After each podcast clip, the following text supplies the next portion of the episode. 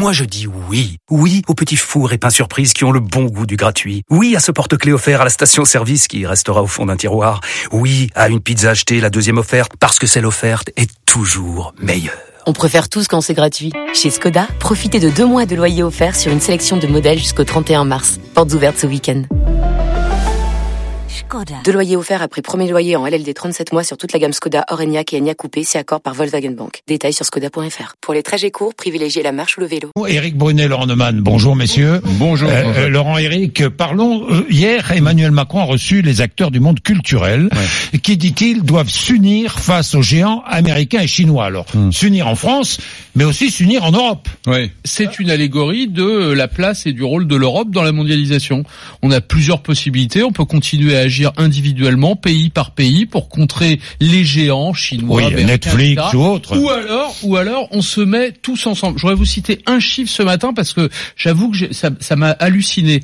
Les investissements d'une seule plateforme comme Netflix pour créer des programmes originaux chaque année, c'est 12 milliards de dollars. 12 milliards de dollars. Et la France annonce qu'elle va débloquer un fonds de 225 millions de- d'euros. Vous voyez 10 12 milliards.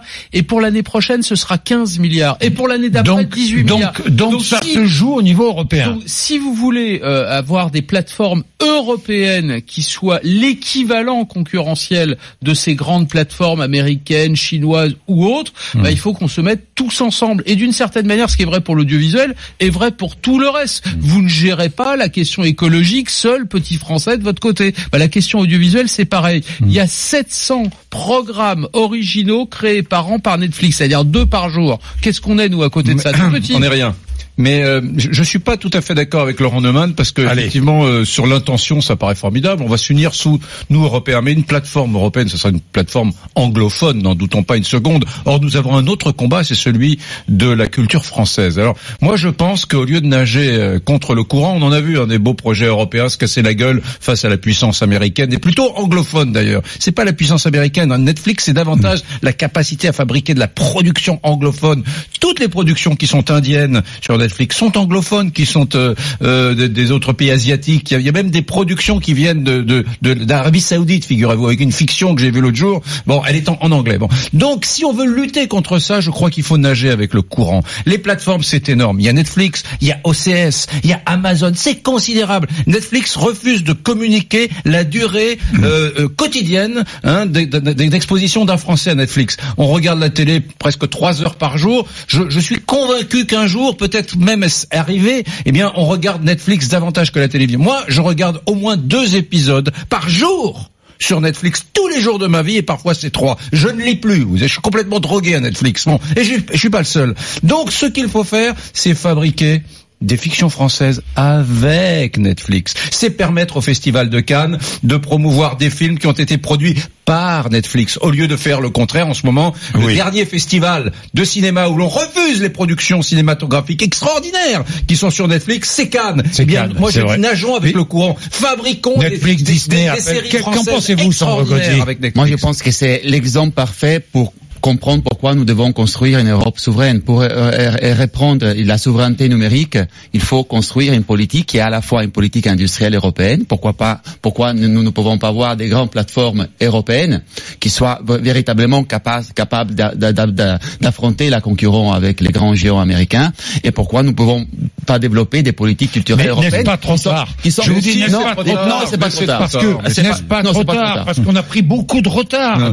C'est pas trop tard, mais ça, me- c'est pas trop tard, mais ça, c'est un thème urgent. La Non, mais- question, la question de l'Europe du numérique, qui est à la fois culturelle. Et industrielle. Nous avons une grande force. On parlait de la langue. Nous avons une grande force. Nous, pouvons- nous pouvons promouvoir Mm. notre diversité culturelle et linguistique. Et nous sommes les seuls continents qui ont fait une politique de cette protection, de cette promotion de notre diversité culturelle et linguistique. Mais il nous faut rentrer dans le XXe siècle en tant qu'Européens. Si on n'a pas des grandes plateformes numériques européennes, nous pourrons Oui, jamais je, je, atteindre réponds- ces je- objectifs. je réponds Oui, à ce que disait Eric. Évidemment, je partage totalement ce que vient de dire Eric, la défense de la francophonie, des artistes français, de la création française, etc. À une petite condition quand même, c'est que ce soit de qualité. Quand vous comparez Casa des Papel des Espagnols et Marseille avec Gérard Depardieu, Non, mais je peux vous dire que sont c'est le jour, ce jour, c'est le jour et la Non, nuit. mais ce qui est intéressant, c'est que Netflix, nous a donné, ils sont plantés sur Marseille. Oui. Euh, Marseille marche bien à l'étranger. hein. Mais ce qui est intéressant, vous, vous êtes italien. Suboa, c'est une super fiction tournée à Rome, su- su- en Italie. C'est Netflix qui l'a produit. Aujourd'hui, moi je vous dis, la grande plateforme européenne financée par le Danemark, les fonds publics, l'argent, tous ces États qui s'entendent difficilement sur les politiques culturelles, qui ont des visions extrêmement diverses de la, de la parlez de culture. série, pardon, le Ça- Danemark a produit une série formidable, Borgen. Bon, Borgen, entre autres. depuis, il y en a des Oui. tas d'autres, des Norvégiennes, Arte. etc. Et c'est Netflix. non, mais attention, c'est pour ça que je dis, moi, attention, je dis le match est perdu. Oui, mais- Donc, et, travaillons avec Netflix, avec Amazon, avec OCS, plutôt que de dire, nous Bon. allons, les 27 Européens, créer une plateforme. Ça marchera jamais, enfin. Bon, Ça sérieux. peut marcher, il faut les vouloir, c'est une question de volonté politique et de vision. C'est ça pas. que nous avons. Le On business, c'est pas de la On, volonté on peut politique. considérer. Eric, que Google sera hégémonique pour les 20 siècles qui viennent, Ouais. et on peut considérer aussi qu'un Quant, qu'un autre fournisseur d'accès euh, peut peut émerger en France, mais surtout en Europe. C'est l'Europe là-bas. c'est Il y a pas le la même France. débat en J'ai jamais vu un truc Il y a le même débat, il y a le même, dé- même débat, il y a même débat. Italie, il y a une et- tradition et- culturelle et- aussi très Exactement, forte, et nous, sommes, et, et nous sommes convaincus, la grande tradition culturelle, la grande tradition artistique ita- italienne Hmm. est convaincue que nous pouvons protéger et développer notre, notre industrie et notre créativité à travers des politiques européennes. Regardez que c'est ce qu'on a fait récemment en Europe sur les droits d'auteur. Oui. Comment nous avons pu garantir Hmm. au niveau national les droits d'auteur et, et essayer de défendre notre culture, nos artistes. Hmm. On l'a fait au niveau européen et au niveau européen, on peut aussi développer des plateformes et une nouvelle industrie C'est du numérique. difficile parce que c'est du, c'est du business. C'est Ça, difficile. Pour faire des lois, on fait des C'est- lois. c'est pour faire des difficile. lois, on fait des lois. C'est- Mais pour créer des Oh, géants, des géants sur les droits d'auteur, c'est- c'est c'est aussi du business. Il n'y a pas de géants, il n'y a pas de géants européens. Il y peut en avoir. C'est pas les États qui on vont nous créer ça.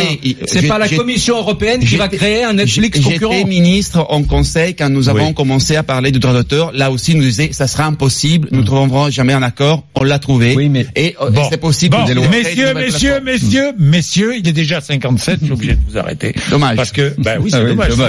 merci, merci à vous. Merci à vous. Euh, merci d'être venu nous voir. 7h57 RMC à la radio et RMC Découverte à la télévision parce qu'ici, nous pratiquons les deux en même temps, vous le savez.